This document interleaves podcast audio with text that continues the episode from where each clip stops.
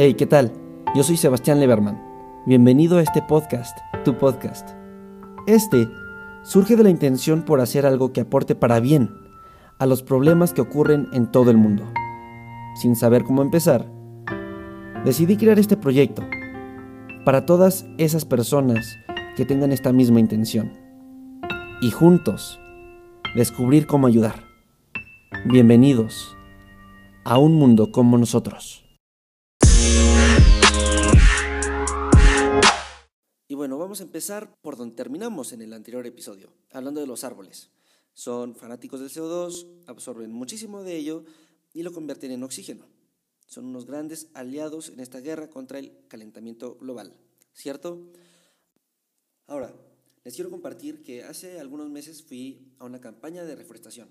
Ya saben, se han puesto mucho de moda, escuelas o amigos, familiares se han puesto de acuerdo para organizar sus propias reforestaciones. Eh, yo asistí a una, eh, he asistido como a dos, pero bueno.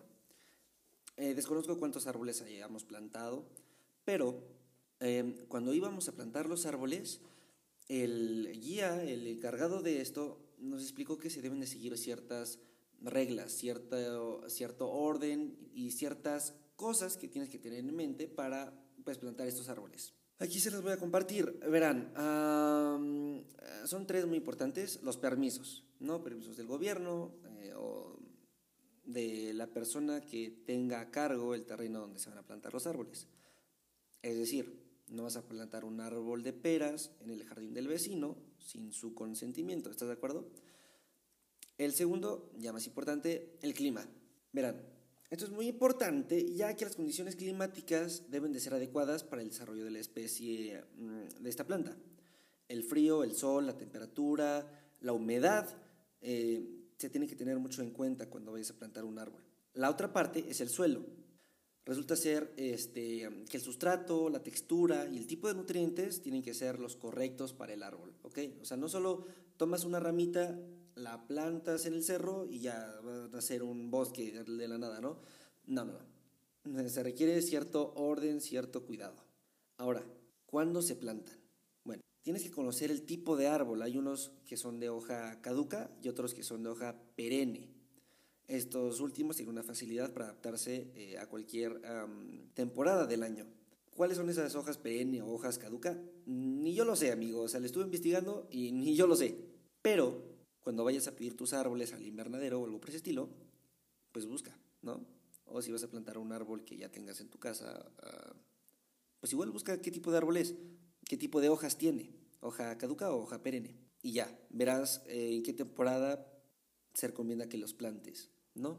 Ahora, regresando al tema del suelo, pues sí, la humedad, el pH de la tierra, si es ácida o alcalina, puede suponer un problema para el desarrollo de estas plantas. Cuidado ahí.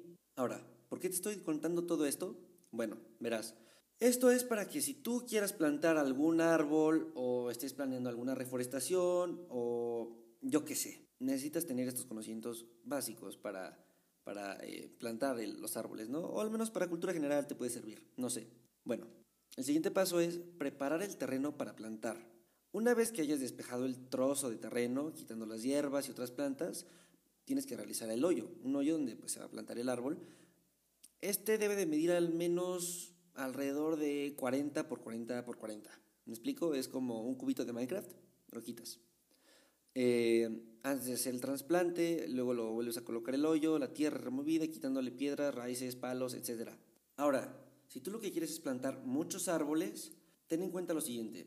Tienen que tener al menos una distancia de 3 metros. ¿Para qué? Pues para que puedan respirar, recibir bien la luz y facilitar el riego. Ojo aquí con esto, porque he visto muchas reforestaciones que por tratar de plantar el mayor número de árboles posible, los plantan uno junto con el otro, muy muy juntos. Entonces esto a la larga pasa que pues se desperdician los árboles, muchos no logran crecer lo suficiente y se mueren, y solo los más aptos sobreviven. Es como un ejemplo muy raro de la teoría de Charles Darwin, pero pues sí, no está cool que desperdicien los árboles así porque sí. Ok, seguimos con los pasos para realizar la plantación. Ok, estos árboles eh, pueden venir con maceta o cepillón o bien la raíz desnuda. Se recomienda utilizar las que vienen con la maceta. para conservar mejor la raíz y la reserva de nutrientes de esta maceta original. En algunos casos, estas macetas provisionales con las que se entregan las plantas en el vivero no será necesario quitarlas. Suelen ser de hojas u otros materiales orgánicos o vegetales que se degradan con el tiempo. Aunque si vienen en bolsas de plástico, pues habrá que cortarlas para quitarlas. Bueno, ya con el hoyo previamente hecho, introducimos las raíces ubicando que la planta quede recta. Luego, apretando la tierra alrededor para que no queden bolsas de aire. El cuello de la raíz o el límite del cepillón debe quedar al ras del suelo, ni elevado ni más profundo. Ahora bien, si por las características del suelo fuese necesario agregar abono, se lo deben agregar después de haber posicionado la planta y a una distancia aproximada de 20 centímetros de la raíz, ¿ok? Nota importante, la mayoría de los casos, los árboles jóvenes necesitan protección ante el viento o los animales. Lo más utilizado durante estos primeros ah, momentos es el tutor.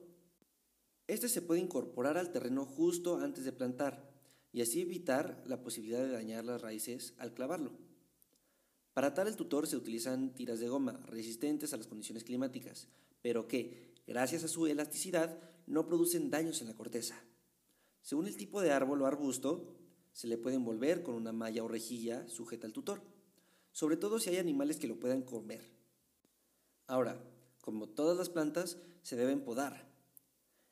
Esto es muy importante no solo para mantener el aspecto del jardín, sino para estimular su crecimiento. Cada especie responde a un modo de poda característico. Sin embargo, la armonía resulta un gran guía simple para conocer hasta dónde podar. Por ejemplo, el corte debe ser limpio, sin dejar rebanadas o algo por el estilo. Luego, se realiza encima de una rama sana para favorecer su cicatrición. Se hace del lado opuesto al de la yema para evitar que se acumule la humedad en el corte.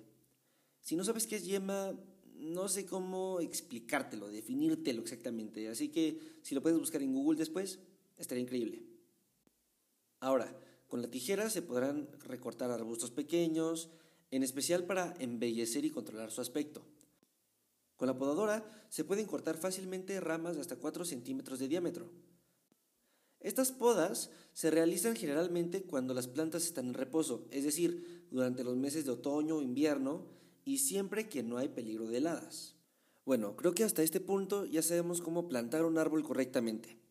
Recordemos que los plantamos ya que hemos tardado demasiados para producir papel, para ubicar nuestros hogares, para tener un espacio para la agricultura, en fin, por muchas razones. Y al hacer esto, pues ocasionamos un daño al planeta que habitamos. Entonces sí, los árboles son muy importantes para convertir el CO2 en oxígeno. Pero no son los únicos. Verán, tomemos por ejemplo el Amazonas. Muchos creen que el Amazonas es el pulmón del planeta. Y la verdad es que no. Esto es una noticia muy impactante. Verán, todo el oxígeno que produce el Amazonas también lo consume. El Amazonas nos aporta oxígeno de otro modo muy peculiar. Pero bueno, esto lo dejaremos para el próximo episodio. Y bueno, ya para terminar, no te pido que compartas, te suscribas, des like, comentes o lo que puedas hacer en la plataforma en donde me estés escuchando. No, simplemente te quiero invitar a que apliques lo que hayas aprendido en este episodio hoy, comentar con las demás personas. Y así creo yo, se compartiría la idea principal de lo que va este podcast. Bueno, por mi parte, esto fue todo. Gracias por darme tu tiempo y nos estaremos escuchando en la próxima. Chao, chao.